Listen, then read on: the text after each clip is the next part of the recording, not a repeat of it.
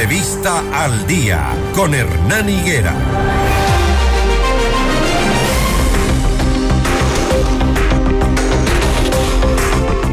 Mi primer invitado es el analista político Pedro Donoso, con quien vamos a abordar el eh, tema político, la actualidad eh, que se vive después de que la Asamblea aprobara el informe de la Comisión del Caso Encuentro. El ministro de Gobierno Henry Cucalón ha reiterado en que confían que la Corte Constitucional sea el fin de las intenciones de destituir por tercera ocasión al presidente Guillermo Lazo. Pedro Donoso, buenos días, ¿cómo nos escucha? Em, y bueno, el análisis que usted hace después de lo que escuchamos y vimos el sábado, decía yo al inicio de este noticiero, allí todos son narcopolíticos porque todos se acusaron contra todos, todos son ladrones, al final vemos que en este país nos roban los presidentes, nos roban los familiares, nos roban los tíos, sobrinos, cuñados y todo el mundo. ¿Cómo analizamos y cómo nos afecta la imagen del país? ¿Cómo estamos eh, siendo mirados al exterior? Buenos días buenos días, gracias por la invitación. Creo que es, digamos, nos estamos enfrentando a lo que pasa en este país también, ¿no? Es decir, hay esta frase de un periodista argentino que a mí me gusta mucho, que dice, en referencia a Argentina, dice, ¿no es cierto? Te vas de Ecuador, ¿no es cierto? Te vas de Ecuador cinco días, regresas y todo cambió te vas de Ecuador cinco años regresas y nada cambió. Si estamos también viendo, por ejemplo, un escenario de un intento de juicio político a un mandatario, ¿cierto? Eh, hace, hace varios años fue el mismo proceso en contra del vicepresidente Jorge Glass por las mismas causales y utilizando los mismos argumentos del otro lado, en cambio, ¿no? Entonces es interesante ver, digamos, cómo la política va cambiando de actores, pero no van cambiando las circunstancias. Ahora, analizando ya puntualmente el tema, ¿no es cierto? En efecto, la Asamblea Nacional lo que hizo fue aprobar con 104 votos un informe de una comisión que de ninguna manera es un informe, digamos, vinculante. Ahorita lo que, lo que debe suceder es que un legislador presente la solicitud de juicio político y con 46 firmas, ¿no es cierto? Eso llega al CAL, el CAL tiene que establecer, ¿no es cierto?, los procesos de control de forma y si, digamos, cumple requisitos de forma, eso va a la Corte Constitucional para que tenga, digamos, un pronunciamiento. Pero de una u otra manera creo que el gobierno no le debería preocupar eh, los procesos de juicio político en la formalidad, es decir, en la Asamblea, porque la arquitectura institucional jurídica del Ecuador, eh, digamos, siempre le beneficia al, al presidente de la República, digamos, en eso en eso hay este detalle que se ha repetido mucho, que es el hiperpresidencialismo, porque el presidente puede aplastar el botón de la muerte cruzada cuando quiera y esta es simplemente la emisión de un decreto ejecutivo. Entonces, a mí no me preocuparía siendo gobierno, ¿no es cierto?, la oposición formalizada en la Asamblea Nacional, sino en las calles, que además ese es uno de los, de los ámbitos en donde el gobierno no ha sabido manejarlo bien. Ahora, esta, esta posibilidad de tener... Em, a mano el botón de la muerte cruzada, tal como, tal como lo establece la, la, Constitución, el artículo 148 de la Constitución, el presidente podría disolver la Asamblea Nacional cuando a su juicio ésta se hubiera arrogado funciones que no le competan constitucionalmente previo a dictamen favorable de la Corte Constitucional o si de forma reiterada e injustificada obstruyen la ejecución del Plan Nacional de Desarrollo pero vemos que ni lo uno ni lo otro, es decir, eh, la gente se sigue quejando del tema de inacción sobre tema en cuestiones de seguridad. Vemos que en Esmeraldas, pese a un estado de excepción, asesinan a un militar. Es decir, ¿qué, qué, qué, a, qué nos, ¿a qué nos atenemos los ecuatorianos? Vemos que por un lado quieren el juicio político, destituir al presidente, por el otro lado la inacción de un gobierno que no logra controlar los principales problemas sociales. Sí, de una u otra manera el, escenario es muy complejo, ¿no es cierto? A eso hay que sumarle, por ejemplo, las cifras de pesimismo, ¿no es cierto? La última encuesta de perfiles de opinión de mediados de febrero nos, nos reitera que nueve de cada diez ecuatorianos y ecuatorianas consultados se sienten pesimistas del presente, es una locura, es unos niveles de pesimismo altísimos que se han mantenido en el 2022, ¿no es cierto?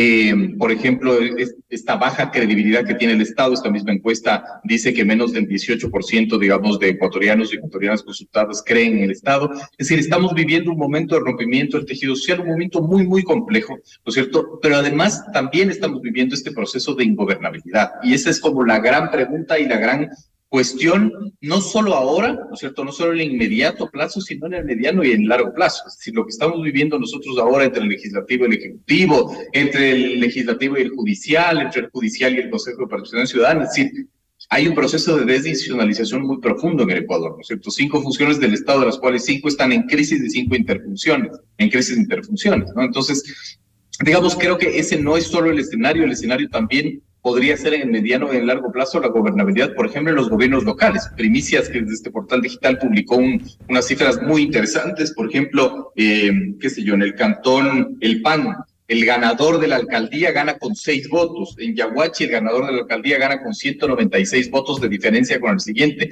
Lo que quiero decir es que la gobernabilidad, por lo menos en el mediano plazo, está, digamos, en disputa en el Ecuador. Y eso es complejo, ¿no es cierto? Y eso hace que el país no solo tenga una imagen internacional compleja, sino que no pueda administrar las tensiones sociales internamente y eso, digamos, le produce finalmente que el Estado no pueda atender las necesidades básicas y un poco lo que usted ha descrito eh, de manera correcta. ¿Qué opinión le merece esta sesión del día sábado de la Asamblea Nacional? Tuvimos más de 40 intervenciones de los legisladores em, y nos quedamos absortos, ¿no? Parece que nos quedamos cortos frente a lo que realmente dentro del mundo político está pasando es el juego de la política, digamos. Yo, eh, yo soy como muy crítico eh, al momento en que se, se, critica, valga la redundancia, ¿no es cierto?, muchísimo el, la Asamblea Nacional, el Ejecutivo, etcétera, porque ese es el juego democrático. Independientemente de que nos guste o no, ese es el juego democrático. Siempre celebro que por último hay una asamblea en donde se pueda discutir, porque lo otro es la dictadura, ¿no? Eh, claro, pero sin embargo, sí es como un, un reprise de lo que ya vivimos, como le planteaba, ¿no es cierto?, en el, en el 2018, eh, ¿no es cierto?, en, los, en el 2018, sí, ¿no es cierto?, con el tema del juicio político a Jorge Glass, es decir, son las mismas causales, los mismos discursos, solo que ahora lo dicen los otros, finalmente, ¿no? Es un juego, digamos, de poder, un juego de roles en que se va cambiando dependiendo de la circunstancia. Eh, en, ese sentido sí hay que ser como mucho más cuidadosos, eh, digamos, en el escrutinio social que se hace, ¿no es cierto?, de cuáles son los discursos, porque usted muy bien dice, es decir, ahí todos, todos eran narcotraficantes, todos eran, digamos, corruptos terroristas, ¿no? Y claro, sí se juega, digamos, a los juegos de, de extremo, y ese juego de extremo es un juego de suma cero, es decir, donde finalmente nadie termina ganando, y a la larga seguimos sin solucionar los problemas del país, como usted muy bien lo dijo. El pronunciamiento de la Secretaría General de la Organización de los Estados Americanos, OEA, eh, pidiendo que el Ecuador resuelva sus problemas eh, dentro del marco democrático, eh, nos ven así como ya un, país con alto riesgo. De hecho, en materia económica sobrepasamos los 1.800 puntos en el riesgo país y eso no nos deja bien a nivel internacional. Es interesante también porque la región está viviendo una cultura compleja, ¿no? Nos comparémonos con Perú, por ejemplo. Yo no vi el, el, mismo pronunciamiento de parte de la OEA con relación al tema peruano. Es decir, no, no vi a la OEA llamando, finalmente haciendo un llamado, digamos, al respeto democrático, y es porque también de una u otra manera eh, tiene un sesgo y unos intereses. Pero en el mismo caso peruano, por ejemplo, donde hay más de 70 muertos, donde finalmente hay inestabilidad política, el riesgo país no sube finalmente. Entonces ahí hay que preguntarse cuál es la diferencia entre en el, Ecuador y en el Perú, es decir, cómo son las estructuras sociales, eh, cómo es, digamos, la estabilidad finalmente, por último, económica e institucional. Esa es la gran pregunta. Es decir, ¿por qué el Ecuador, digamos, es siempre tan eh, fácil que suba el riesgo país por, de una u otra manera, cualquier estallido, cualquier, digamos, curiosidad que en otros países finalmente no, no sucede? ¿Qué debemos hacer los ciudadanos frente a lo que se nos viene? También em, jornadas de movilización por este 7 de marzo, 8 de marzo. Eh, ¿Podría ser el inicio de una jornada de protestas que terminen en, una crisis o no? Yo no, yo no lo descartaría, ¿no cierto? Cuando tú haces proyección política no puedes adivinar el futuro, porque eso no es, digamos, metodológicamente correcto. Lo que tienes que hacer es construir escenarios. Yo creo que el escenario de, un, de una movilización social, de un calentamiento de las calles es altamente probable. Y es altamente probable porque en, en, mi criterio va a haber un detonante. Y ese detonante es el fracaso del juicio político. Es decir, yo finalmente creo firmemente que no va a haber un juicio político. Más bien, va a haber un juicio político, pero o no pasará el filtro de la Corte Constitucional o en su defecto no habrá los 92 votos ¿no? Eh, dentro del pleno de, de la Asamblea mucha gente le he leído en redes sociales que dice, pero es absurdo, es decir, si hubo 104 votos, ¿no es cierto?, para eh, eh, aprobar el informe, es automático que va a haber 92 votos para la destitución. Yo lo pusiera en duda finalmente, ¿no? Lo pusiera en duda por varios factores. El primero es porque el gobierno tiene un gran eh, operador político que es Henry Palón, cuya cancha específica es el legislativo. ¿no? Es decir, digamos, tiene a la persona perfecta administrando y operando políticamente en el escenario perfecto. Entonces, eh, por esa razón y por otras razones, creo que el oficio político no, no es un escenario altamente viable, obviamente me puedo equivocar. y eso va a provocar de una u otra manera, ¿no es cierto?, la activación de movimientos sociales eh, y el calentamiento de las calles frente a un escenario bastante incierto. Entonces, a eso hay que sumarle que también para mí la muerte cruzada es un escenario altamente probable en el mediano plazo. ¿Y cómo evitar que la movilización anunciada para este 8 de marzo em, encuentre o no encuentre capital social? Es decir, que otros sectores se vayan sumando como ya ha sido tradicional acá en las protestas en Ecuador, ¿no? Se suman los estudiantes, luego los transportistas, los maestros, los médicos. ¿Cómo evitar qué debería hacer el gobierno este rato?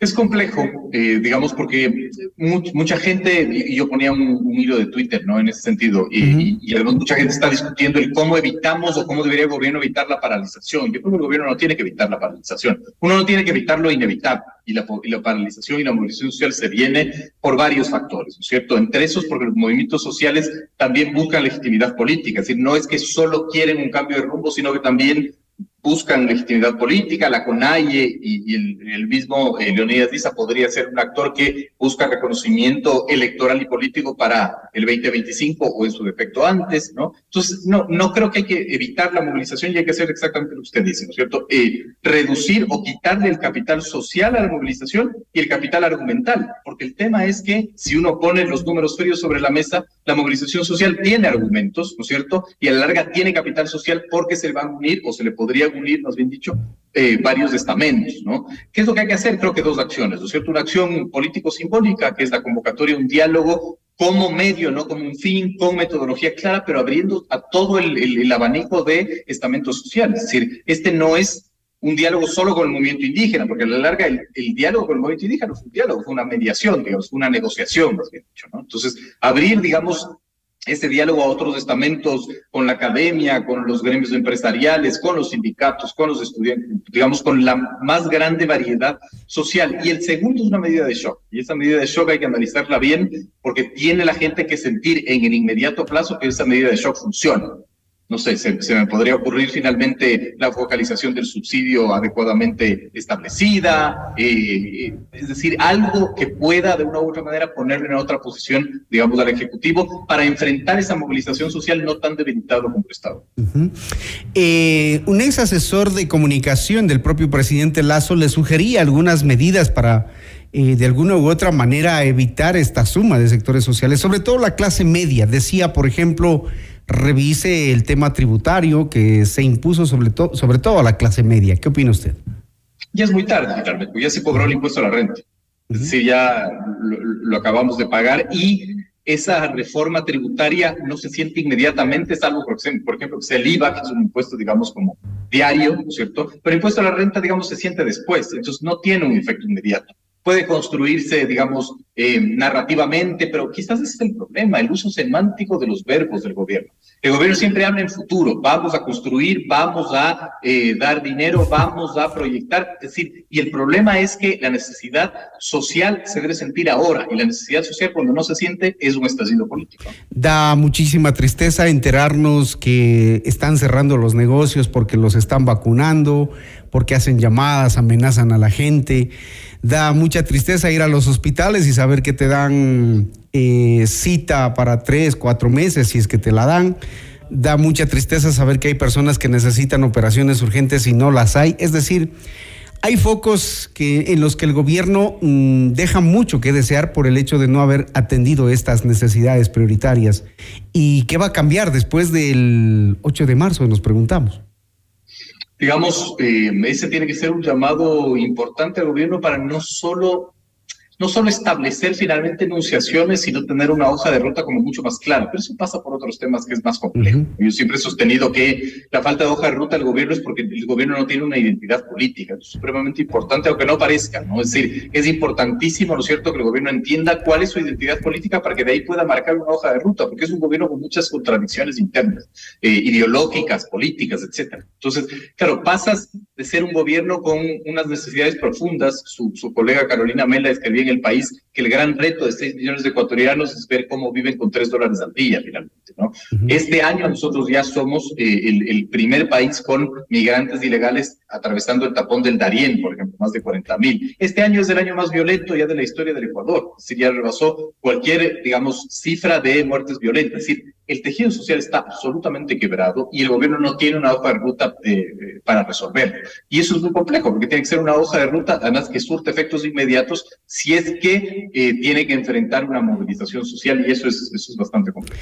Y vemos que la fuerza de, mm, de la oposición está también poniéndonos en incertidumbre, y claro, después de escucharlo del sábado, uno se pregunta, bueno, ok, ya, que se vaya a juicio político, digamos que la Corte Constitucional aprueba, ¿quién gobierna este país? Vendría la sucesión presidencial, eh, que puede ser, que puede ser que no puede ser garantía de nada también, finalmente, ¿no es cierto?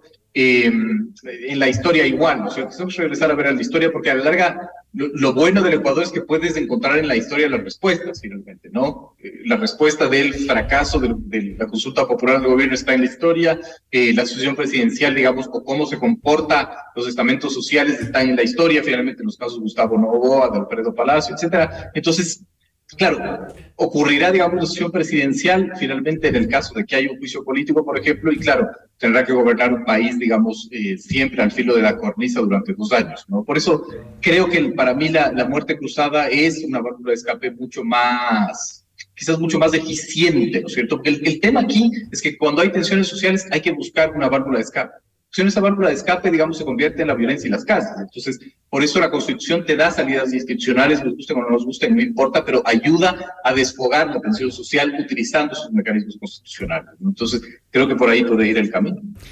Muy bien, gracias a Pedro Donoso por este análisis político de la situación actual del, del Ecuador, después de, la, de que la Asamblea aprobara el informe de la Comisión del caso Encuentro. Muchísimas gracias, Pedro. Gracias a usted, Hernando. Un abrazo. Gracias. Seis de la mañana, 38 minutos. Esto es Notimundo al día.